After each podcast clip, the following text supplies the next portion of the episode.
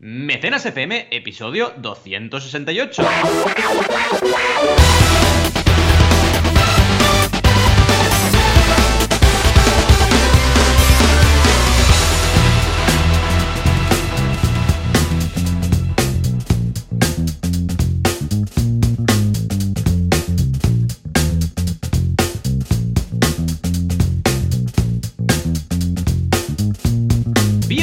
Bienvenidos a Mecenas FM, el podcast donde hablamos de crowdfunding, financiación colectiva, micromecenazgo, ya sabéis, esa estrategia, esa, mm, digamos, técnica para lanzar proyectos por internet. Estamos aquí, como siempre, cada semana, Joan Boluda, director de la Academia Online para Emprendedores, boluda.com y consultor de marketing online, y un servidor, Valentía Concia, que soy consultor de crowdfunding y además pues estoy en muchos fregados y muchos proyectos, ya lo sabéis. ¿Qué tal, Joan? ¿Cómo estamos este sábado? Ya no tan confinado. Ya Hola, ¿qué tal? Pues muy bien, fase 2, quizás mañana fase 3, a saber tú, yo ya, no sé, ya no en qué fase vivo, pero esto no va a implicar un gran cambio en mi vida. Es decir, voy a hacer, lo, mismo.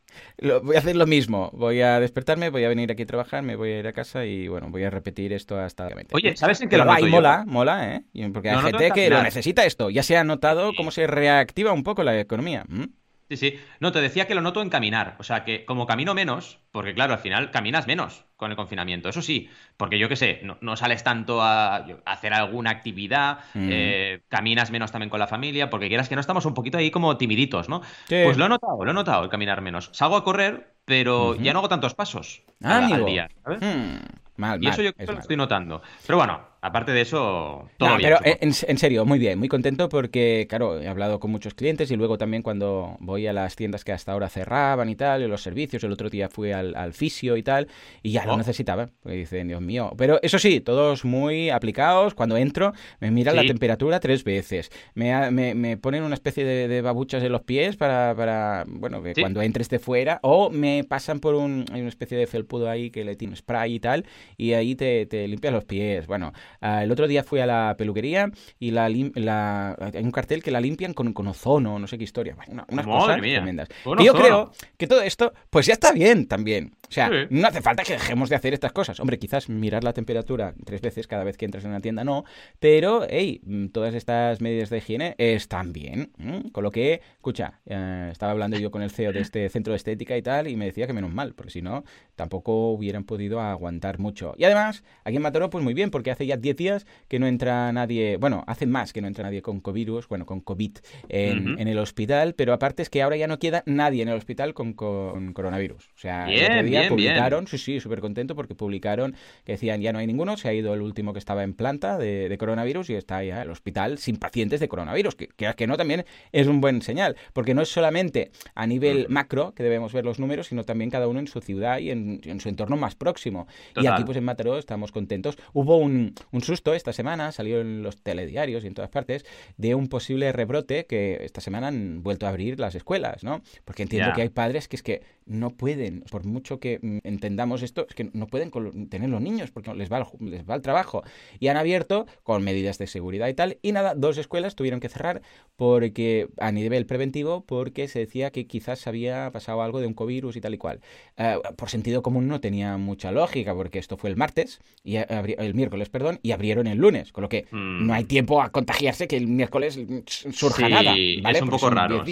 Total, que al final no, que dijeron que no, que era un resfriado normal de un profesor, en ambos casos. Pero Oye, que no, ¿eh? Estamos que no pasa nada. Exacto. Pero bien, aparte de esto, pues eh, todo, todo muy positivo y espero que siga así ya y que nada, eh, dentro de un mes ya dejemos aparte, eh, atrás, tinglao que se ha montado aquí durante cuatro meses de este 2020, que va a ser el año del corso. Aparte de esto, eh, pues pedazo de curso en boluda.com oh. de entrevistas. Ay, no te he puesto aquí el enlace, ahora te lo pongo es verdad, lo, vi por, lo vi por redes sociales y me pareció genial, me pareció muy bien. ¿Sabes qué pasa? ha gustado mucho. Cuando me lo planteo, este curso lo hace Bruno. Bruno, buena persona Castillo. Él es productor audiovisual y se dedica a esto con lo que sabe de lo que va el tema de las entrevistas. Bueno, total, que es un curso transversal. ¿Qué quiere decir esto? Que es un curso que, a diferencia de, yo sé, curso de Photoshop, vemos Photoshop de, arriba, de principio a final, uh, curso de esta herramienta, curso de la otra, en el curso de entrevistas es un curso que toca varias eh, ramas y varias herramientas. Es decir, tienes que saber desde hacer un guion para entrevista hasta editar el audio, grabarlo, herramientas para uh, grabar si estás en un plató, herramientas para grabar si lo haces Skype, uh, cómo renderizarlo todo, luego cómo mm, vas a presentar la entrevista, modelos de entrevista. O sea que toca distintas ramas de forma horizontal en lugar de centrarse en una solamente de guiones de entrevista. Y esto mm. es lo que lo ha hecho tan interesante y además que el martes en el podcast, te voy a dejar también el enlace de las notas del programa, comenté, mira, te voy a dejar aquí, curre el enlace, ¿vale? Uh, pues lancé la idea de negocio de entrevistas premium. Entonces, oh. ha gustado mucho porque es cómo podríamos enfocar un proyecto que fuera entrevistas, pero cerradas, de forma que solamente los que pagan puedan ver. Y ha gustado mucho también. ¿eh? Mira, es el 1587. Lo he ligado con el curso, porque he pensado, ya que hago el curso, esto es algo que estoy haciendo últimamente que gusta mucho, que es que la idea de los martes de mi podcast vaya ligada al curso, de forma que el que está haciendo los cursos pueda tener una idea de negocio mm, en el caso que mm. aprenda lo que se explica en ese. Y en este caso pensé, pues nada, vamos a plantear cómo mm, hacer una idea idea de negocio que sería entrevistas. ¿eh? Y te dejo el enlace ahí. Perfecto. ¿Y tú qué? ¿Cómo lo ves? ¿Y tú qué? La verdad es que lo veo súper, súper, súper bien porque, a ver, evidentemente te puede servir el curso no solo para hacer la típica entrevista clásica que hacíamos después de la carrera, sino también para plantearte, oye, que me ha contactado una persona por LinkedIn y quiere hacer un Skype conmigo. En el fondo es como la entrevista nueva del siglo XXI, ¿no? Eh, va a ser una mm. entrevista en el fondo, ¿no? Aunque no sea exactamente igual que una entrevista. Y es importante también porque en las entrevistas profesionales, no sé si tú te encontraste con ello, pero también entrenabas un poco. O sea, entrenabas como reuniones, habilidades de reunión, habilidades sociales y oye, también era un entrenamiento interesante, así que es un curso que te puede servir para muchas cosas. Me gusta estás haciendo en Boluda de, de oye, mm, ampliar y, tratar cursos para la vida también, porque oye, mm, no solo es, eh, digamos, eh, una cosa y punto. Tenemos que diversificar muchas veces y tener un poco la posibilidad en boluda.com de encontrar cursos que te interese para dar un salto, cambiar, reciclarte, girar un poco tu carrera, también es interesante. Así que súper bien. Yo por mi parte, pues a tope, a tope porque estamos ya en la recta final del ISABA y pensad eso, que ahora que estoy con ellos, con los eh, equipos de allí, con los equipos, vaya, los alumnos, pues son dos tardes enteritas bloqueadas de 3 y cuarto a 7 y cuarto. Entonces es bastante intenso, ¿vale? Y además nos reunimos, tenemos parte de tutoría, entonces son siete reuniones seguidas en un, en un grupo y seis en otra. O sea, es bastante durillo, pero muy, muy, muy divertido y súper contento con la evolución de los alumnos. Claro, eso es lo que os decía siempre, ¿no? Me, me implica que el resto de la semana la tengo concentradita. Pero muy bien, la verdad, esta semana además he conseguido hacer Inbox Zero muchos días, que eso me pone muy contento. Y también he conseguido grabarme el material del lunes antes del sábado. Sea que también estoy mm. súper contento. Porque eso quieras que no, te da como un fin de semana distinto, ¿no? Cuando tienes un poco todo cubierto, y no pasa siempre, evidentemente, y oye, ya puedes solo contestar correos, que es lo que acabas haciendo, pues oye, te lo ves de otra manera el fin de semana. Y creo que es importante esas recargas que nos hacemos mentales, ¿no? Decir, oye, eh, he conseguido cubrir todos los objetivos que tenía y, puedo empezar el fin de semana un poco tabula rasa, va súper bien. A mí al menos me recarga un montón las pilas. ¿Qué me pasa? Pues mira, lo único que me pasa ahora últimamente es que estoy saliendo a correr dos días en lugar de tres. Y esto oh, tengo que arreglarlo rápido. no sé, qué pachado, porque llego al viernes. time blocking ahí. Sí, lo tengo bloqueado, lo tengo bloqueado, pero llego al viernes muy petado, ¿vale? Entonces, como llego al viernes muy cansado, pues no suelo salir el viernes, que es mi día tercero, ¿vale? Entonces, hay algún día que tú lo sabes que puedo salir el sábado, que entonces he dicho, eh, acabo de salir, pero hoy, por ejemplo, no he podido. Y bueno, es como va, es ahora un reto. Siempre al final, esto es un work in progress total, ¿no? La vida es un work in progress constante. Y oye, hay momentos que sí. De hecho, cuando salí del confinamiento, estaba cumpliéndolo súper bien. O sea, estaba tres veces por semana súper bien. Pero bueno, al final va a biorritmos también, ¿no? Y también según el peque, la caña que te meta, porque ahora harán está súper divertido, pero también te exige un montón, ¿no? Y bueno, vas más cansado. Pero bueno, mientras lo tengas claro, seas consciente y puedas mejorar, que eso creo que es muy, muy importante, perfecto. Aquí lo importante es ser consciente de cómo estás en cada momento, ¿no? Y, si hay un momento que ves que hay cosas para mejorar, pues ponerte manos a la obra. Y ya estoy con eso entre ceja y ceja. Pero vaya, la semana súper bien, eh, mucha caña con alumnos y mucha caña con consultorías también, porque las consultorías no están parando, que eso es algo que me pone muy contento. De hecho, Berkami, esta semana hemos observado que están ya en casi 170 proyectos activos, que está súper bien, está bastante por encima de la media últimamente que estaban llevando de 140, 150. Sí que está la cosa muy animada en el sector de crowdfunding. ¿eh? Tanto gente que quiere lanzar su campaña. Yo he lanzado una campaña esta semana que os comentaré en la sección de campañas. Y la semana que viene tengo dos lanzamientos más. Así que cuidadito, porque esto empieza a animarse bastante. Y, vaya, muy contento, muy contento, con mucha energía y con ganas también, te lo digo, de veranito. Un poquito de salir un poco, ver el mar, por ejemplo. Tú que lo tienes cerca lo tienes más fácil, pero yo que estoy en Sabadell, pues lo tengo un poco más lejos. Y tengo ganas de, de, bueno, ya se acerca un poco el tiempo bueno y lo vamos a disfrutar todos seguro. Ah, qué bien, qué bien. Yo muchas ganas ya, porque a finales de mes un poco de camping y luego en agosto tenemos vacaciones compartidas eh, con la familia sí, Panaco y la familia Boluda, a ver qué sale de ahí, va a ser chulo como el año pasado y ya tenemos ganas de conectar un poco, o sea que será todo más que bien Pues escucha, va, Valentín, sí, vamos, a las noticias porque tenemos bastantes y pintan muy chulas, o sea que por favor, Juanca, eh, que entre la tuna.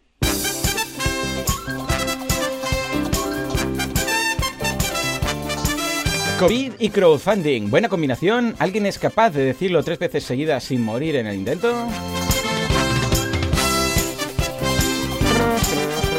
Atención porque Bitrus deja de ser startup con 1,7 millones de inversión. mía, más millones que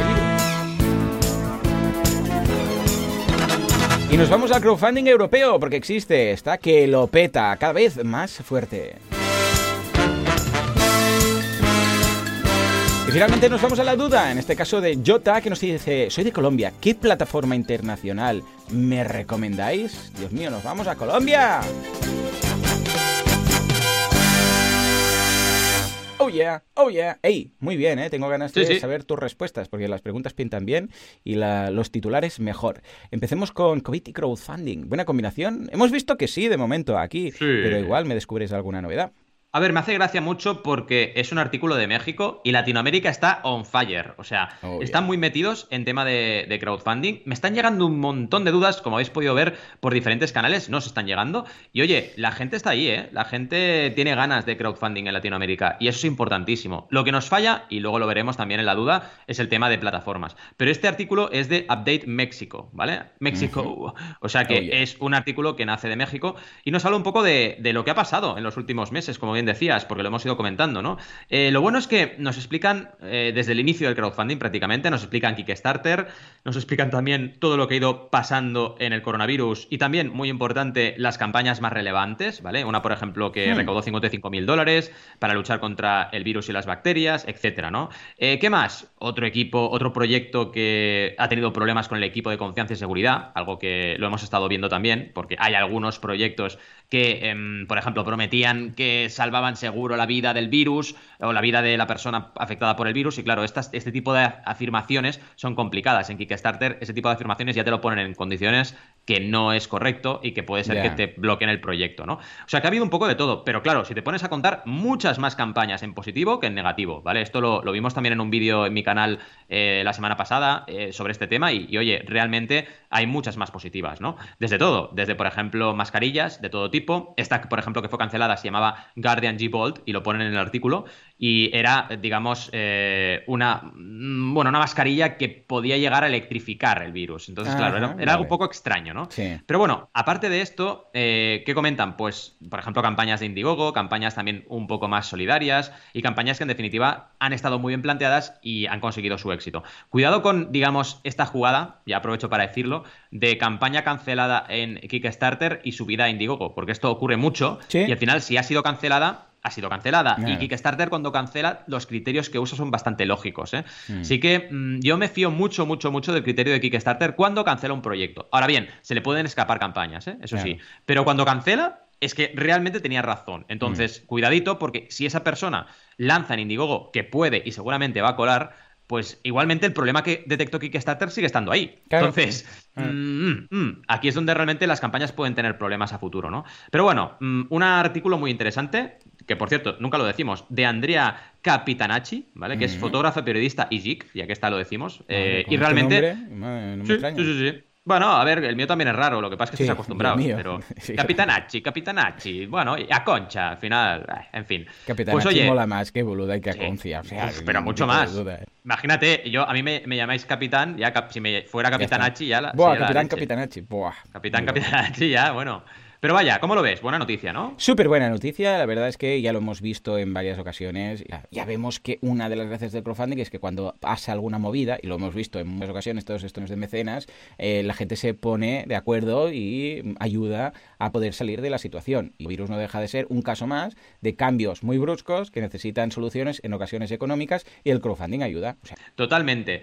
Perdón, aquello que decimos eh, fe, de, fe de ratas, fe de hmm. ratas, la Guardian G-Bolt, eh, esta no fue la cancelada, ¿vale? Pero si vais a mi canal de YouTube encontraréis la que sí que fue cancelada, ¿vale? Y esta de Guardian G-Bolt ha hecho lo que os decía, que hizo Kickstarter Indigo, pero sin haber sido cancelada, ¿vale?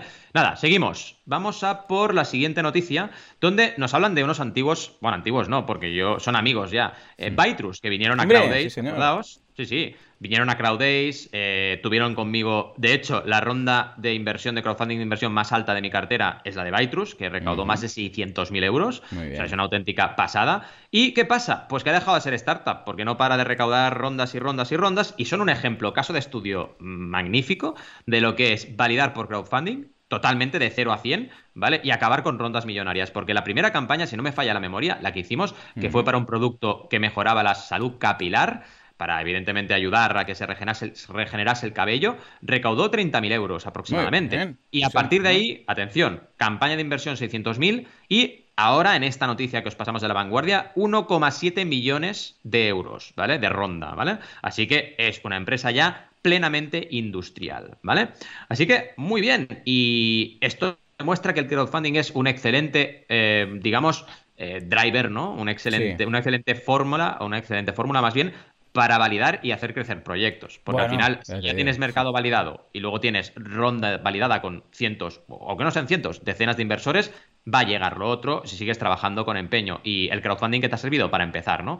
Dicho esto, podrían haber hecho más campañas de crowdfunding si hubieran querido, pero claro, cuando llega un punto que ya mm, solamente con una ronda privada ya consigues tus objetivos, pues ¿para qué? ¿no? Realmente no tiene sentido ir más, a no ser que quieras como por ejemplo ha hecho em, equity, los Equity for Punks de Brewdog, ¿vale? La cervecera u otras, pues oye, que ya sea tu estrategia también de comunicación, que también es muy inteligente, por cierto. En fin, la noticia es interesante, nos hablan un poco de todos los detalles de Bytrus, un poco su historia, eh, lo que ha ido recaudando, ¿vale? Y eh, también su nombre completo, que es Bytrus Biotech, ¿vale? Y la verdad es que en los últimos meses eh, ha ido creciendo en facturación, atención, a un ritmo superior al 30% y distribuye ya en 54 países. ¿Ellos qué hacen? Pues a ver, conmigo, por ejemplo, hicieron el Bytrus Hair, que es lo que os comentaba, el tratamiento ese capilar, pero hacen un montón de cosas, con células madre de plantas, ¿vale? Así que son una empresa de biotecnología, es eh, realmente una compañía del futuro eh, y bueno, están trabajando súper, súper, súper bien. ¿Qué tal lo ves? Super lo veo muy bien, además eh, recuerdo siempre que han venido, porque han venido más de una ocasión, ¿verdad? Yo diría que sí, yo diría que vinieron un par de veces, sí, sí, sí.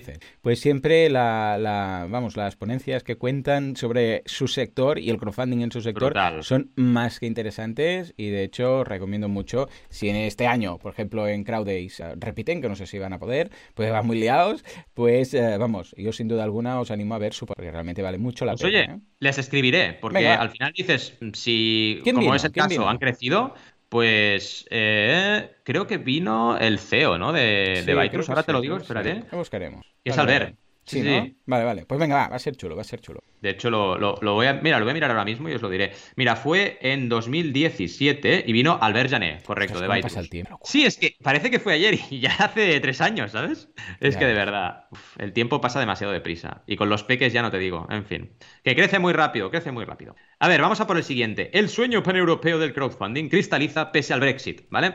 Esto es una noticia que no es nueva, ya os lo adelanto, pero cuando hubo el tema del Brexit, justo coincidió con que el crowdfunding empezó a trabajar muy seriamente, el crowdfunding de inversión y de préstamo, una legislación paneuropea, que no es que sea que en Europa te dan pan, que también puede ser, sino que llega a todo el nivel el continente europeo, ¿vale? Y la verdad es que está realmente en muy buenas manos esta eh, negociación, ¿vale? Por ejemplo, tenemos aquí en el artículo de cinco días, pues a Pepe Burrell de, Crowdcube, que ha estado dentro del equipo de CEOs que ha estado trabajando este tema, ¿vale? Y claro, ¿por qué es importante esto? También tenemos a Greg Ward de Lestapis, ¿vale? Eh, CEO de October en España, que también eh, le tuvimos en, en CrowdAce. Pues oye, realmente eh, es importante porque pone una mm, tabla, digamos, homogénea en todo lo que es la legislación de este tipo de crowdfundings que no son fáciles, ¿vale? Porque al final eh, cada país pues tiene sus propias normas de inversión en startups, etcétera, y claro, es un poco lío porque tú inviertes en una plataforma y depende de dónde sea esa plataforma, la ley que se te aplica es distinta. Y esto no es demasiado bueno para el mercado. Lo mejor es tener unas mismas reglas y entonces todo el mundo sabe a lo que va. Invierta en October, invierta en Crowdcube o invierta en The Crowd Angel, ¿vale? Por mm. ejemplo, en The Crowd Angel estamos invirtiendo según la ley española y en Crowdcube según la ley británica. entonces, tiene que haber algo de que, lo una todo esto. Y estamos ahí. De hecho, hay un, apartado del artículo que es muy interesante que se llama Adiós divergencias, que básicamente va de eso, que no tengamos diferentes límites en diferentes, em, en diferentes plataformas. También sale en el artículo Alberto Espinós, CEO de Tropic ah, porque claro, al final eh, Alberto también, no sé si lo sabíais, pero trabajó para Crowdcube, ¿vale? Entonces, de mm. ahí le viene su pasión por el crowdfunding. Así que, eh, además, ha hecho campaña de inversión allí. Eh, y bueno, es una noticia interesante porque tiene referentes del sector, porque habla un poco de todo esto y habla con muy buen criterio. Un artículo de cinco días muy bien trabajado, ¿vale? Y además eh, nos hace un poquito el comparativo de las diferentes legislaciones que ha habido hmm. en, los países. Así también vemos un poco, pues, de qué pie coge a cada país, ¿no? Y ya os adelanto que Gran Bretaña, en ese sentido, nos lleva a la delantera, no a España, a toda Europa, porque por hmm. algo tiene las dos plataformas de crowdfunding de inversión más potentes del planeta, que son Crowdcube y Seeders. Y realmente se nota, se nota porque su ley ha fomentado que esas plataformas se desarrollen, que es de lo que yo precisamente me quejo mucho a nivel eh, español, que dices, si pones una ley más restrictiva que el resto, ya no hace falta que sea muy... si es más restrictiva, ya está, ya, ya, es una desventaja competitiva. Entonces te vas a encontrar plataformas que no van a poder hacerlo tan bien, ¿no?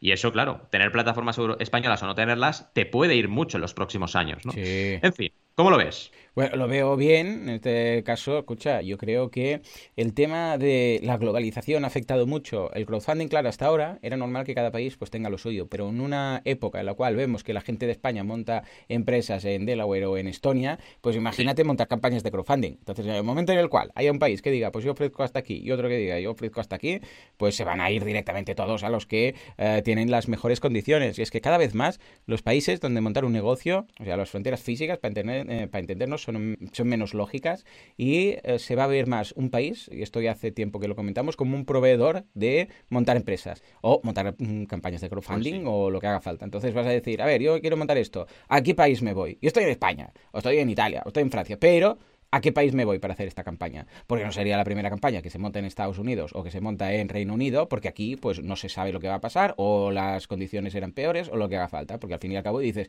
sí está muy bien, entiendo que yo estoy aquí, y si vives aquí, pues pagas los impuestos de aquí. Pero el proyecto como tal no vive en ningún sitio, vive donde tú lo quieres hacer nacer. Con lo que, ojo, señores legisladores, con esto, porque no, no lo tenemos en consideración, podemos llevarnos algún que otro problemilla, algún que otro Totalmente, totalmente. En fin, vamos a por la duda, ¿no? Sí, sí, sí, parece bien. Nos la manda JJ, no sé cómo pronunciarlo, en todo caso, la duda del crofogio. Que nos pregunta, soy de Colombia, ¿qué plataforma internacional recomendáis? Mira, ves, precisamente hablando de dónde pues montar las cosas. Él es de Colombia y dice, a ver, ¿qué hago? Pues claro, no pues para nada tengo que montarlo en una plataforma de Colombia, lo puedo montar en CrowdAngel o en Reino Unido o en Estados Unidos o en Australia, ¿no? ¿Qué harías para alguien de Colombia? Mira, de hecho, eh, digamos, lo que acabas de apuntar es interesante porque si tu intención es hacer una campaña de equity crowdfunding, sí que puedes traspasar fronteras de forma relativamente mm, cómoda siempre y cuando te aprueben el proyecto, ¿vale? Pero en recompensa la cosa cambia mucho, sobre todo por, por Stripe, ¿vale? Básicamente porque las limitaciones vienen más por un tema de, oye, ¿cómo está ese país a nivel, digamos, seguridad bancaria para que Stripe permita que se creen campañas desde allí, ¿vale? Porque claro, una cosa es aceptar aceptar, digamos, contribuciones, acepta contribuciones cualquier plataforma de cualquier parte del mundo. Es decir, tú pagar, puedes pagar, ¿vale? Seas de Colombia, seas de Perú, seas de México, de España o de donde seas. Pero el tema es crear campaña. Y es lo que nos preguntaba Jota, llamándole así, ¿no? Jota. Pues oye, nos preguntaba que, qué hago yo para lanzar campaña. En ese contexto, si hablas de Colombia, por ejemplo, te puedes ir a Ideame, porque Ideame es una plataforma digamos, panamericana, ¿no? Porque está en varios países de, de, Sudamérica, sobre todo, y de Centroamérica, y permite que se creen campañas desde varios países de allí, ¿vale? En concreto, os los diré ahora, Argentina, Brasil, Chile, Colombia, México, USA y, y Uruguay, ¿vale? Mm. Eh, ¿Qué ocurre? Que hay otros países que no tienen cobertura, ¿vale? Y esta, por ejemplo, en el caso de Colombia tenemos suerte, porque sí, puedes ir a IDM, ¿vale? Pero si no tienes esa suerte, y por ejemplo eres de Perú, pues de momento no hay nada, es que no hay nada, porque Kickstarter te va a decir que no. Indiegogo ahora ya te va a decir que no, porque recordad, si miráis los episodios de Mecenas FM de hace años, Indiegogo antes lo permitía, porque lo permitía, era trabajaba con PayPal y con trabajó incluso con Amazon Payments en algún momento y lo permitía, pero cuando pasó a Stripe lo dejó de permitir. Entonces, claro, mm, esto yo lo veo positivo para el sector porque es mucha más seguridad y eso es bueno, pero por contra, claro, hay países que están pues ahí, en un agujero negro y no pueden subir campaña a no ser que se la monten en su web. Entonces, la alternativa, si sois de Perú, de otros sitios que no tienen en principio cobertura, pues en tu propia web y punto. Y esto lo puedes hacer y no hay ningún problema y es como, es una venta anticipada, pero tienes que regirte a tus leyes de país y ya está, nadie te va a decir que no puedes hacerlo. Pero el mm. problema es que no tienes plataforma y eso, claro, te lleva a haceros el curso de boluda.com y créate tu plataforma y ya está, te la creas y punto, ¿vale? Mm. Pero claro, si no vas con esa suerte o no puedes dedicar el tiempo o lo que sea y necesitas plataforma, pues hay países que no En el caso de Colombia, ya te lo digo, idea.me es una alternativa. Cuidado, lo dejo bien claro siempre, cuando yo no he trabajado con una plataforma forma, lo digo. Y yo con IdeaMe no he trabajado. Con lo cual, ni, en ese sentido, no puedo garantizarte lo mismo que te puedo garantizar con otras, como Kickstarter, Indigo, Berkami, Goteo, Lánzanos y muchas otras, ¿no? Pero, a ver, eh, si trabaja bien la plataforma a nivel de panel de control, mírate qué métricas te da el panel de control, mírate un poco cómo funciona por dentro. Luego ya es tu estrategia, como siempre decimos. O sea, si tu estrategia funciona, la campaña funcionará. Mm, eso no es un problema el hecho de, variar de plataforma o no hacerla en Kickstarter, por ejemplo, ¿vale? Sí que es cierto que eh, la comunidad de Kickstarter es la más grande del planeta a nivel de usuarios, pero bueno, si tu estrategia no funciona, no vas a llegar a esa gente, ¿de acuerdo? Así que te recomendaría eso, idea.me y a tope, a tope con tu proyecto. Y cualquier duda nos preguntas, que ahí estamos. Eh, ya sabéis que en el caso de no realmente querer montar alguna forma, siempre podéis usar la opción de Stripe Atlas, que lo que te permite es montar una empresa en Delaware. Te lo monta, te empresa en Delaware y a partir de ahí ya puedes operar a nivel internacional como cualquier otra empresa norte. ¿Mm? Eh, ¿Qué temperatura para en Delaware ahora? ¿Eh? ¿Cómo, cómo? ¿Qué temperatura? Venga, va, vamos a buscarlo. Sí, sí, sí.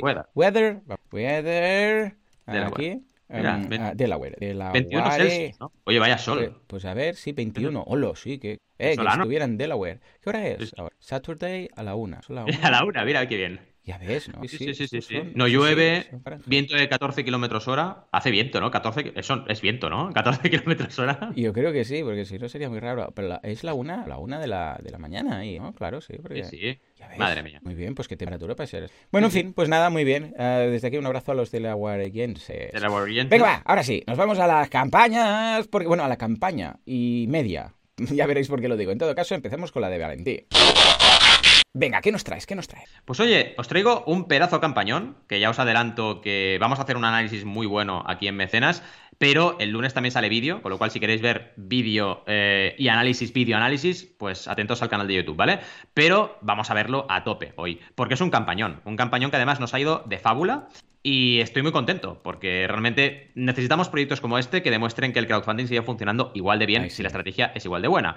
Pitch and Plax. Os acordaréis de Plax, ¿vale? Porque Plax era el nuevo futbolín. Acordaos que era un juego que era como aquel juego de canicas que hacíamos los viejunos, ¿no? De venga, tira la canica, pero con un futbolín, con una, digamos, eh, bueno, una tabla cuadrada, que es básicamente el tablero, y luego tienes, eh, digamos, pivotes para poner los personajitos, los, jugadores, ¿no? Y con, digamos, esa canica puedes marcar gol, pero claro, cuando tocas a un, digamos, pivote de estos, lo sacas del juego, ¿vale? y es una partida muy divertida, que claro, cuantos menos pivotes tienes, más fácil es marcarte gol, ¿vale? Básicamente. Pues bien, Pitch and Plax es lo mismo aplicado al golf, pero mm, cuidadito. Porque se han superado, se han superado pero una cosa bárbara, ¿vale? O sea, han creado un proyecto que, ha funcionado muy bien la estrategia, sin ningún tipo de duda, pero es que además está teniendo una acogida bestial. Jordi Yaritz, en primer lugar, desde aquí un saludote, que bueno, de aquí, de aquí nada hablaremos por WhatsApp porque estamos a tope, pero fijaos, objetivo 10.000, llevamos cuatro días de campaña y llevamos 31.247 euros. o sea, brutal. Muy bien. Hemos llegado al 100% en dos horas, ¿vale? Y esto al final es 100% mérito de la precampaña realizada por ellos, ¿vale? Y muy buena precampaña, íbamos sobrados a nivel de leads y funcionó súper bien, ¿vale? Hicimos todas las estrategias que siempre trabajamos y funcionó muy bien el 100%. A partir de ahí se ha producido, entre comillas, ¿eh? la magia, ¿no? Que es que ha habido mucho boca oreja. Si te vas a la comunidad, y esto es muy interesante, tienes evidentemente top 1 Barcelona y España, ¿vale? Porque es lo lógico, pero ya encuentras en top 2 tienes ya muchos patrocinadores de Madrid, que es importante, y de Estados Unidos a nivel de países. O sea, si tú vas a países es España top 1, Estados Unidos top 2, top 2 y Reino Unido top 3. Con lo cual, En el top 3 tienes dos países que no son España, no es el país de origen de los creadores. Y esto es síntoma de que se está rompiendo la, digamos, comunidad más cercana de impacto de la campaña. Y es bueno, porque esto pinta súper bien. ¿Qué ocurre? Curiosidades con este tipo de situaciones. Pues oye, primero, orgánico. Segundo, muchos comentarios, ¿vale? Llevamos 110 comentarios en cuatro días, con lo cual eh, es muy loco. Y claro, ahora, por ejemplo, como hay mucha gente de Estados Unidos, tenemos algunos comentarios, que esto es lo que comentaré hoy con ellos por WhatsApp, que todavía no han sido respondidos, porque están durmiendo, ¿vale? Básicamente. Pero cuando se levanten los van a comentar, ¿no? Y, pero están a tope, o sea, realmente eh, están contestando mensajes eh, súper rápido. De hecho, mira, el, el, último que están contestado de momento es de hace cinco minutos, así que están ahora contestando mensajes, ¿no? Y esto es importante porque si no te ponen las pilas con esto, la gente se lo toma mal, no le gusta, eh, desconfía, llegan incluso a hacer comentarios un poco complicados. Oye, que te, he escrito hace cuatro días y no me has dicho nada. Y eso afecta mucho en negativo a la campaña. Puede haber cancelaciones, puede haber incluso problemas gordos, ¿vale? Entonces, cuidadito con este punto, por favor. Cuanto más éxito tengáis, más difícil y más retadora será la parte de gestión de la campaña, ¿vale? Y deberemos trabajarlo muy bien, muy a conciencia. Si nos vamos a nivel de diseño, curiosidades, porque tiene muchas esta campaña. Primero, un banner que te dice, cómpralo ahora y no se te cobrará hasta el 19 de julio. Esto es importante porque ya llevamos años haciendo crowdfunding y muchas veces hay campañas que la gente no se entera. Que llega, compra y dice, oye, que estoy a final de mes. Que no, que se te cobra el mes que viene, no este mes. O sea, que si vas justito, no pasa nada, porque tienes 40 días para planificar esto, ¿vale? Esto es muy importante. Luego, otra cosa curiosa e interesante es que si os fijáis, hemos hecho eh, campaña, en primer lugar lo ponemos en español, en inglés y en segundo lugar en español, ¿vale? O sea, todos los párrafos están en doble idioma. Y esto es importante plantearlo así cuando no te hace falta poner mucho texto, como es el caso. Mm. Cuando tienes mucho material audiovisual, que es el caso porque se lo han trabajado súper bien, eh, uno de ellos es alumni de Elisaba, ¿vale? Y se nota. Eh, pues oye, ¿para qué hacer todo el texto en un idioma y luego todo el texto en otro en, por ejemplo, una actualización, que es una alternativa que tienes? O todo en un idioma y luego abajo todo en otro, que te queda una campaña con un scroll que es más largo que un día sin pan. Pues oye, mejor hacerlo así, mucho más cómodo. La gente le pones la banderita, el emoji de la banderita de inglés y de español, y la gente se entera y lee donde tiene que leer, y es mucho más rápido y ágil, ¿no? Eh, GIFs animados a tope, dentro de la entrada del primero es casi sin hacer scroll, y lo ves, y además tres puntos importantes de características, que es 100% de madera, es fácil de jugar y tienes combinaciones infinitas, dicen ellos, ¿no? Entonces, es lo chulo de Pitch and Plugs, que puedes montarte tu circuito de minigolf muy fácil, son piezas, que lo veréis muy fácilmente, eh, son piezas que se van montando unas con otras y puedes montar circuitos de diferente mm, longitud y de diferente, digamos, configuración. Y además tienes piezas que puedes hacerle juegos, que luego veremos, ¿no? ¿Qué más? Te explican la historia de, Plax como empresa, ¿no? Y te dicen, oye, lo que pasó en Pitch Plax, que tuvieron mecenas de un montón de países, ¿vale? Y realmente funcionó muy bien. Te explican un poco cómo se monta y desmonta, cosa importantísima también, para que la gente vea que es como un puzzle y que en un momento lo tienes montado, ¿vale? las reglas del juego, ¿vale? También te la explican desde dónde sacas, qué tienes que hacer, los obstáculos, eh, cómo tienes que llegar, eh, cómo tienes que darle a la pelotita, etcétera, ¿no? Lo que hay incluido en cada pack, porque tienes dos packs básicos. Bueno, tienes un pack básico y un pack de expansión, ¿vale? Y veremos ahora las piezas que incluye cada uno de ellos, pero también te lo explican muy bien. Y luego vamos intercalando GIFs con imágenes, cosa que nos hace una lectura muy cómoda, ¿vale? Y luego tenemos una cosa muy interesante que es el modo batalla, que es un modo para jugar a dobles con una pelota de cada color y eso te permite pues ir eh, cada uno haciendo alternativamente pues dándole a la pelotita y viendo, como en el golf, igual, a dónde llega cada uno de ellos, ¿no? Al final es lo típico que pasa en el golf normal. ¿Qué más te ponen? Testimoniales, gente que ha probado el prototipo y ha flipado mandarinas. Entonces, genial, esto nos anima. ¿Qué más? Súper rápido de montar, lo puedes montar en segundos, claro, depende de la longitud del tablero, pero en segundos lo tienes montado. Tienes más de 100 combinaciones con todas las piezas que te dan, así que perfecto. Los packs ya los he explicado y ahora vienen las piezas. Las piezas del básico. Tienes pues una, eh, digamos... Mm, pieza para empezar, eh, cuatro piezas rectas, tres piezas curvas, una pieza para finalizar. Y luego tienes solo para el Battle Mode, tienes una opción de triple encaje, con lo cual puedes montar como un circuito que tiene tres, eh, una pieza con tres piezas de encaje, ¿vale? Para que nos entendamos. Luego tienes además un túnel, un lateral y evidentemente todo para marcar eh, los resultados, ¿vale? Una libretita para marcar resultados y cuatro pelotitas. Pero claro, si te vas a la expansión, además de todo lo que he dicho anteriormente, te añaden varias cositas interesantes. Primero, son dos start, no uno, con lo cual puedes hacer el Battle Mode, ¿vale? Porque el Battle Mode se empieza desde dos puntos distintos de la, de la partida y tienes un volcán, un salto y un puente, ¿vale? Y esto te da, pues, mucho más juego, porque el puente, pues, oye, es un reto para tú con la pelotita, pues, pasarlo, ¿vale? Y el salto igual y el volcán también. Es muy chulo, la verdad. Luego tienes la infografía de recompensas clásico, que para que veáis un poco cómo lo hemos planteado, lo más barato es un 45% de descuento y luego pasa un 30, ¿vale? O sea, tienes Early Bird de los dos, de los dos, digamos, tipos, del tipo básico y el tipo expansión, y tienes la versión Early Bird y la versión normal. La versión normal es un 30, la versión Early Bird 45. Ya se han agotado, ¿vale? O sea, realmente ha ido tan bien la campaña que tenemos ya agotados el Early Bird del Expansion Pack, ¿vale? Y el Early Bird del Basic Pack. O sea que ya estamos en 30. Pero bueno, el 30% de descuento no está mal, porque son 39 euros en el básico y 49 en el expansión. No es un juego caro. Y es un juego que te puede dar, mm, valga la redundancia, mucho juego. Luego tienes Pitch and Plaques por 2. El Pitch and Plaques Super Battle, para meterte ahí una pedazo, digamos, circuito de golf brutal y encima poder jugar a dobles. Y luego el Pitch and Plaques expansión por 2, que también te lo puedes quedar. Eh, luego tienes un por 5 y un por 10, ¿vale? Para ya acabar de rematar, ya lo sabéis, el por 10 también puede estar pensado, ¿por qué no?, para pequeños distribuidores, ¿vale? Lo importante es que también te ponen cuáles incluyen el Battle Mode, ¿vale? Ya sabéis que el Battle Mode, ya os lo he explicado, eh, solo puedes jugarlo con el expansión, porque es lo que tiene dos inicios, ¿vale? Dos que es el punto de, inicio del juego, desde donde se empieza un Battle Mode a dobles, ¿vale? Para que nos entendamos. ¿Qué más? Oye, pues eh, muy bien, lo de las... Un punto importante que dicen es que las entregas ellos dicen están garantizados. ¿Por qué? Porque con Plax lo han hecho, con lo cual es en plan, oye, yo ya he entregado, he hecho una campaña y he entregado todo. Así que tengo confianza, tengo credibilidad. Y esto es importante que lo pongan en la campaña. Al final hay una cosa muy importante en marketing y en la vida, que es que si tú no dices algo, no se sabe. o sea que por más que tú tengas mucha fiabilidad, si no lo, pones de manifiesto. Muy fuerte, claro, no, la gente no lo sabe. Entonces hay que ponerlo. Aunque te parezca obvio, no, si he hecho una campaña, ya lo verán. No lo verán, ponlo. ¿Vale? Porque no lo verán. Entonces, ponlo y que, y que, le quede claro. ¿Qué más explican? Cómo funciona el crowdfunding. Otra cosa típica de ponlo, ponlo y explícalo, no pierdes nada. Es una campaña que a nivel de diseño os recomiendo que le echéis un vistazo porque está muy bien, ¿vale? O sea, eh. lo explican prácticamente todo lo que tienen que explicar y llegan incluso a la excelencia, porque te ponen, por ejemplo, un GIF donde comparan hmm. los segundos que tardas en montarte un pitch and plax y los segundos que tardas en montarte un plax, para decirte, oye, es más rápido jugar a pitch and plax, ¿no? Que son ya cosas que no serían estrictamente necesarias, pero lo hacen y es que enriquecen un montón el, digamos, la campaña como tal, ¿no? Eh, tiene una parte muy importante que te explican las piezas con GIFs animados. Entonces ves un poco cada pieza y lo que puedes hacer con la pieza a nivel de circuito de la pelotita, de la pelotita o la canica o como le queráis llamar.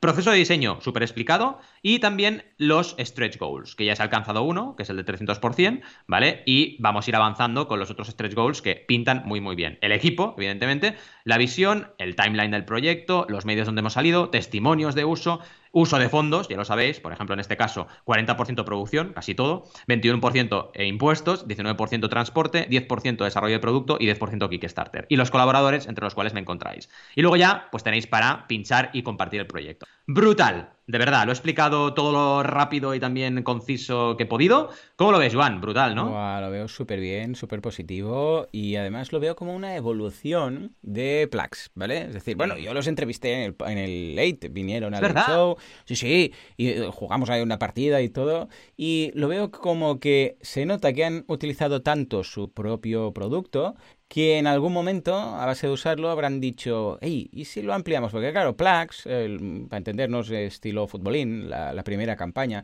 que por cierto, también lo puedes enlazar, Valentí, para que si la gente vea un poco la, evolución, ah, es, más limitado en su... Bueno, a ver, un futbolín también es muy limitado y la gente sepa muchas horas, ¿no? Pero bueno, está ahí, es ese campo y tal. Y aquí apela a la creatividad del, del niño. Es decir, que por ejemplo, yo sé que con Plax, pues mis hijos se aburrirían de forma relativamente rápida, pero con esto pueden pasarse muchas horas. Es decir, porque claro, aquí es, es una mezcla entre Scalestric y, y, sé, jugar a las canicas. Y, o sea, aquí veo mm, vamos, muchas posibilidades. Además que se puede ir ampliando, puedes acabar montando lo que quieras tú, o sea, circuito lo más complejo que quieras. Es como el slot, ¿no? El Scalestric, que hay gente que, vamos, tiene ahí virguerías. Luego además lo puedes guardar todo, no ocupa mucho porque queda en una caja, pero en el momento de jugar lo veo muy bien. Y además el presupuesto lo veo súper mega ajustadísimo.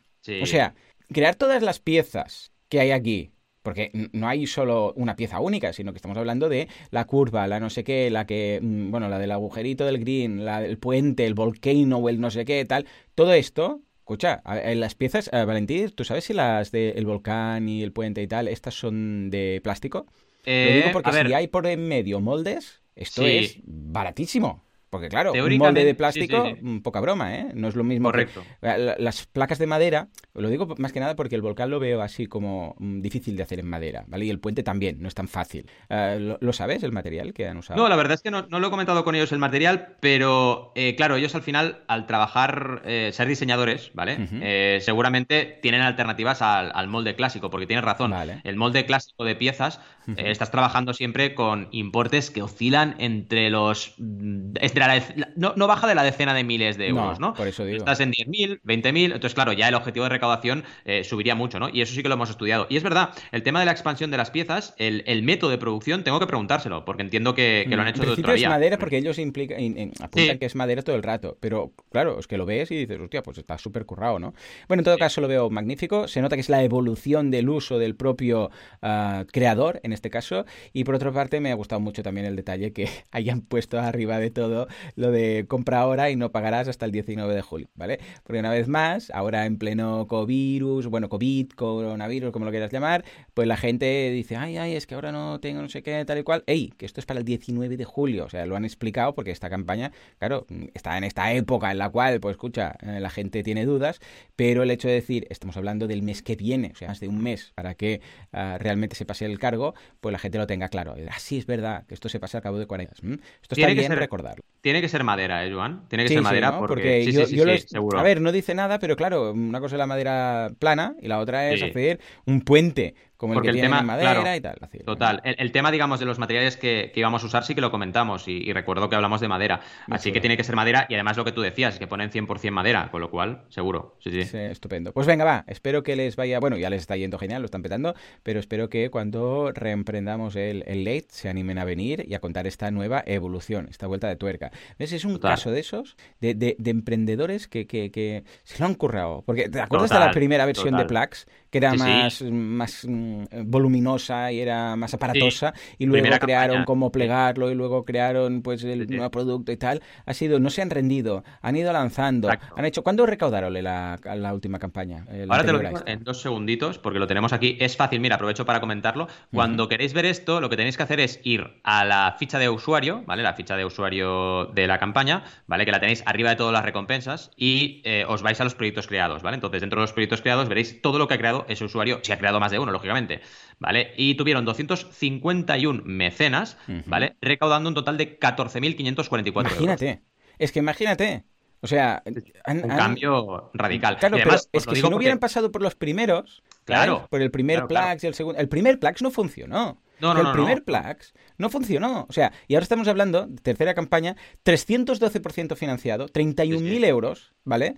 Y les quedan 36 días. O sea, es que os dais cuenta de lo que decíamos de... mira, este es uno de esos casos de, éxito del libro de texto para que la gente vea que, eh, en el primero pidieron, eh, no sé si eran 20.000 euros. 20.000.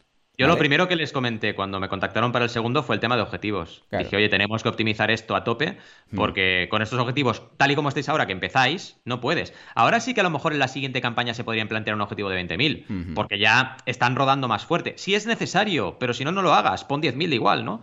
Eh, y luego, claro, evidentemente mejoramos un montón de cosas entre la primera y la segunda Una campaña. Pasada. ¿Cuánto pidieron en la segunda? En la que sí que En la segunda, ahora te lo digo. Yo calculo que unos 10.000. Sí, sí, sí, creo que sí. Eh, el objetivo es que ah, ahora Kickstarter lo esconde un poco. Es un poco sí, 10.000. 10.000, correcto. claro, ¿veis? es, que, es que lo han hecho muy bien. Es que, es que lo han hecho muy bien. Sí, porque, fíjate, la primera se pasaron con el presupuesto, pero llegaron a 7.000 y pico. Vale, dijeron, vamos a bajar precios, vamos a hacer esto plegable, vamos a hacer tal y cual. Se pasaron por el y me, lo explicaron todo. Vale, 14.000. Y ahora han dicho, ¿y si vamos un paso más allá para no solamente, porque esto está muy bien, pero igual al que no le interesa este único juego y el que es más creativo quiere crear sus propios. Y yo estoy seguro que ha sido a base de jugar. Esto solo se saca cuando se juega mucho. Y es un momento en el cual ya empiezas a hacer tu propio circuito, giras la placa del revés y juntas dos y dices, ¿y si hiciéramos aquí un puente, no sé qué? Y de repente dices, ¡ey! Esto es un proyecto. Y yo, a mí, a nivel personal, ¿eh? Por ejemplo, el Plax, bueno, yo he participado en las tres campañas, ¿no? Pero en la de Pitch and Plax, eh, es un producto que me gusta muchísimo más y veo que a mis em, críos les, les encaja mucho más el tema de la creatividad, de hacer su propio circuito y tal, que no la otra, que está más limitado a este es el uso del juego. Aquí, vamos, tiene la Battle Mode, no sé qué, mil historias. Esto lo veo muy chulo y estoy seguro que, les, que, van a petarlo mucho, ya lo veréis. Sí, sí, totalmente, estamos en ello y, la verdad es que está funcionando súper bien. Pues desde aquí un abrazo. ¿eh? ahora voy a tener que elegir una de las, de las recompensas, no, no me había enterado aún que había lanzado. Y, a ver, ahora voy a, yo soy muy exhaustivo para estas cosas y quiero ver exactamente cuál es el que más me puede interesar. Bueno, y veo aquí que hay las otras... Bueno, ya, ya, ya tendría que hacer luego una valoración con mis críos. Bueno, va, pues yo te traigo mi campaña o media campaña, por favor, Juanca. ¿Por qué digo media campaña? Ya sabéis que lo que hago es que me voy a, Google, Google, Google, Google, y escribo Kickstarter. Escribo Kickstarter en Google. O Indiegaga en Google. Muy, muy gaga, todo. Muy, muy Lady Gaga. No, no, no. Bueno, total. ¿Qué es lo que he hecho? He escrito esto y me ha salido una campaña que no es una campaña. ¿Ah? ¿Cómo? Sí, sí, oh. pone ahí eh, Kickstarter, digo Indiegogo, no sé qué, no sé cuántos, y yo digo, pero, pero he tenido que bajar para, abajo, subir para arriba, y digo, pero ¿esto qué es? ¿Esto qué es? ¿Pero esto qué es? ¿Pero esto qué es? Bueno, pues resulta que es una pre-campaña. Es una landing de estas que monta Indiegogo uh, antes de lanzar la campaña, una pre-validación o una pre-campaña de una campaña que aún no existe, que se llama Birdcation, de BR Social Network. O sea, una red social, pero en realidad virtual. Todo muy, muy heavy. Bueno, total, que son unas gafas de estas de 300, bueno, de estas de cartón, ¿sabéis? Que se colocan con el móvil y tal, y no sé qué historias, que se ve que tiene que ser la leche. Pero el caso es que no existe aún la campaña y están pagando, que esto es lo que me ha llamado la atención y por esto quería ver tu punto de vista Ah, a ver, ya veréis que la pre-campaña tiene algunos, bueno, fallos, ¿no? Pero el caso, y es lo que me ha interesado a nivel de marketing, es que están pagando un anuncio para mandar a la gente a una landing para que se apunten cuando salga el, bueno, en este caso, el, el producto, ¿no? Ah, que, a ver, al fin y al cabo, que están regalando, porque os lo leo, ¿eh? Sign up now, o sea, apúntate and get free Birdcation, sticker de 8 euros. O sea, una pegatina de 8, de 8 dólares. No acabo de entender lo de una pegatina de 8 dólares. Debe ser una pegatina lacada a óleo, ahí digo, con oro o algo. Pero bueno, igual esto de sticker es algo que yo desconozco que se refiere a otra cosa, pero en principio un sticker es una pegatina, ¿vale? Eh, con lo que tampoco lo veo muy, muy fantástico, pero bueno, no sé, pues puestos a regalar algo, pues que lo regalen. Y luego la campaña sí tiene unos renders, ¿vale? A ver, es una campaña de, o sea, es una pre-campaña, es una landing para una campaña que luego se hará. Pero veo ahí unos rending eh, que dices, a ver, si has pagado, lo que me decías tú antes de empezar, ¿no? Si has pagado la publicidad para mandar a la gente aquí, paga un tío que te haga un rending un poquito mejor, ¿no? Algo mejor. En fin, en todo caso, mm, es una campaña que me ha llamado, la, o pre-campaña que me ha llamado la atención. ¿Cómo lo ves desde el punto de vista del creador que está preparando una campaña y quiere empezar a recoger correos? A ver, aquí eh, yo siempre hago lo mismo, que es pagar cuando todo lo otro está intentado ya, ¿vale? Es decir, yo con mis clientes en pre-campaña eh, siempre como mínimo me gusta hacer una prueba si hay presupuesto, porque a veces no lo hay. Si lo hay, me gusta hacer una prueba para determinar eh, segmentaciones de publicidad, ¿vale? Para ver qué segmentación nos puede funcionar mejor en la campaña si lo necesitamos. O sea, esto sería un primer punto, pero estoy haciendo, mm, estoy hablando de pruebas con, poco importe, ¿vale? Global. Simplemente es hacer pruebas de segmentación, ¿vale?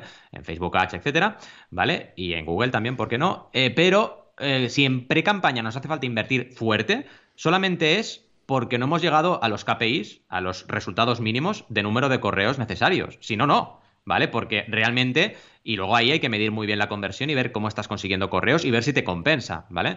Porque imagínate que ya en pre-campaña te das cuenta de que por más que inviertas, no consigues los objetivos. Pues es que hay un problema de base, ¿vale? A lo mejor este tu proyecto no está bien planteado, lo que sea, ¿no? O sea que ya en pre-campaña tú podrías detectar, eh, digamos, que algo no va bien e incluso frenar un estreno, ¿vale? Pero claro, esto lo haces siempre y cuando no consigas tus KPIs, no consigas mm. tu número de correos electrónicos que te has marcado. Si lo consigues, pues oye, lo que decíamos, haces una pequeña prueba para ver segmentación y te metes en la campaña. Y a partir de ahí, si en la campaña ya consigues tus objetivos rápidamente, como hemos visto con Plax, puede ser que de forma orgánica, sin invertir, ya vayas creciendo, que es lo que ha pasado. Entonces no te hace falta invertir a no ser que quieras. El tema es que ya hay mucha gente que se lo plantea al revés, ¿no? se plantea el crowdfunding como una herramienta, digamos, solamente de marketing al uso, en el sentido de, bueno, voy a vender, y ya empiezan a invertir desde el primer momento. Y entonces, no digo que esté bien o mal, lo que digo es que pierden realmente la, el potencial del crowdfunding para validar. se dejan eso por el camino. Y claro, es la gracia, o sea, la gracia es que puedas gastarte menos, que todo esté más optimizado y que todo funcione con algo más de orgánico. Entonces, si lo desaprovechas, ¿para qué haces crowdfunding? O sea, véndelo y ya está. O sea, no tiene mucho sentido, ¿no? Y otra cosa que quería comentar es que yo cuando me has pasado esto, que me encanta lo que estás haciendo, porque así analizamos un poco cómo lo hacen los que van con el talonario, digamos, ¿no? Pues, oye, entras aquí, es lo que decíamos, el render justis, pero súper justo. El vídeo lo he parado en el segundo 20, porque en el segundo 20 sale una persona que se pone unas gafas de realidad virtual y entonces automáticamente ves como si estuviera grabando él con el móvil, entonces ves una realidad virtual que es la realidad, ¿sabes? Entonces dices, uy, uy, uy, uy, estoy viendo algo muy raro, voy a pararlo porque no me lo creo, ¿no? Y claro, dices, si en 20 segundos de vídeo ya no te lo crees, ah, muy difícil lo tienes para remontar eso, ¿no?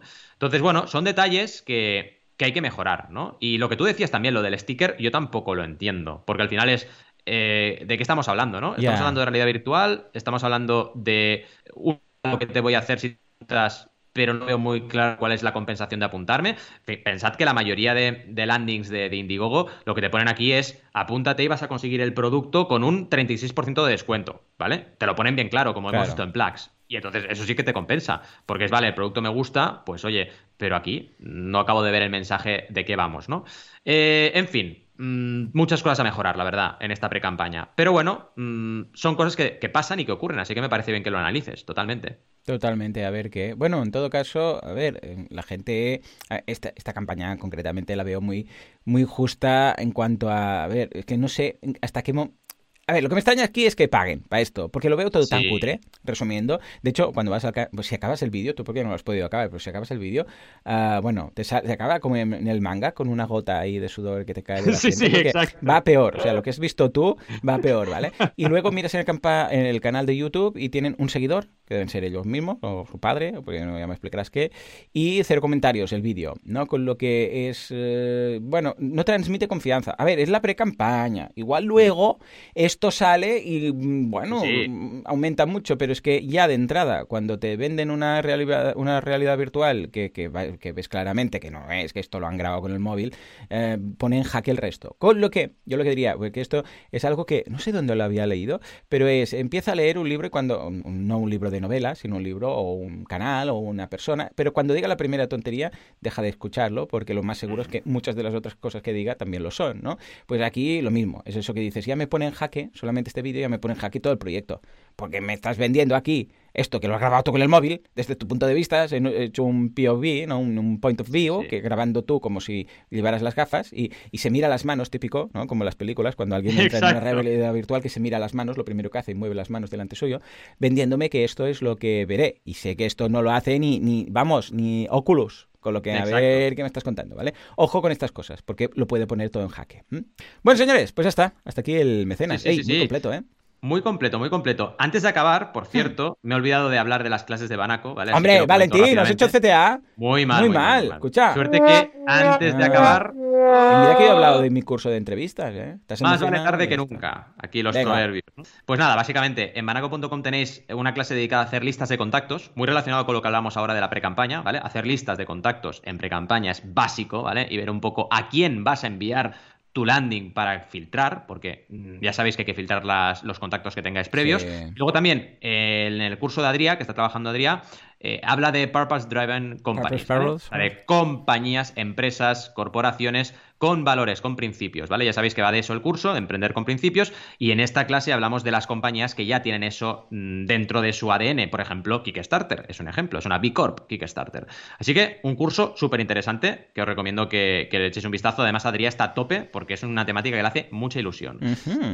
En fin, hemos tenido un episodio bestial, ¿vale? Y además muy interesante, porque hemos conjugado, digamos, una campaña que está funcionando súper bien con una campaña que, bueno, tiene muchas cosas extrañas y es bueno analizarlo todo en el mundo del crowdfunding, ya sabéis que es muy diverso. Noticias, COVID crowdfunding, Bytrus, que ha dejado de ser startup ya hace tiempo, y también el crowdfunding paneuropeo, que no es que vendan pan, sino que están regulando a nivel europeo global. Y la duda de... El paneuropeo siempre me ha hecho mucha gracia. Exacto, exacto. Mucho, mucho. Yo siempre pienso, paneuropeo, no sé, los panecillos de Viena, la baguette francesa, pan europeo. Siempre, siempre que, es que quita la, la, seriedad, la seriedad cualquier frase, pan europeo. ¿eh? Y luego J o Jota o Jota Moteuchi, no lo sé, Jota es un... Mira, os voy a dejar ahí un tip. Jota Moteuchi, investiga. Investiga. Quién es. Venga, a ver qué lo saca. Pues Jota, desde Colombia, nos preguntaba que qué plataforma internacional recomendábamos, y ya lo vimos, ¿no? Y ya, los proyectos Pitch and Plax y Birdcation. La Oh, verdad es que ha sido un episodio brutal, pero ya sabéis que el sábado que viene también será brutal, así que os esperamos, como siempre, el sábado que viene a las 9 y 9 para seguir dándole caña al mundo del crowdfunding. Y no olvidéis, por favor, darnos todo el amor que podáis en todas las plataformas de podcast Ay, sí, imposible ay, y las redes sociales, valoraciones de 5 estrellas, etcétera, porque la verdad mm, nos dais la vida y estamos aquí también por vosotros. Así que gracias y nos vemos el sábado que viene. Adiós.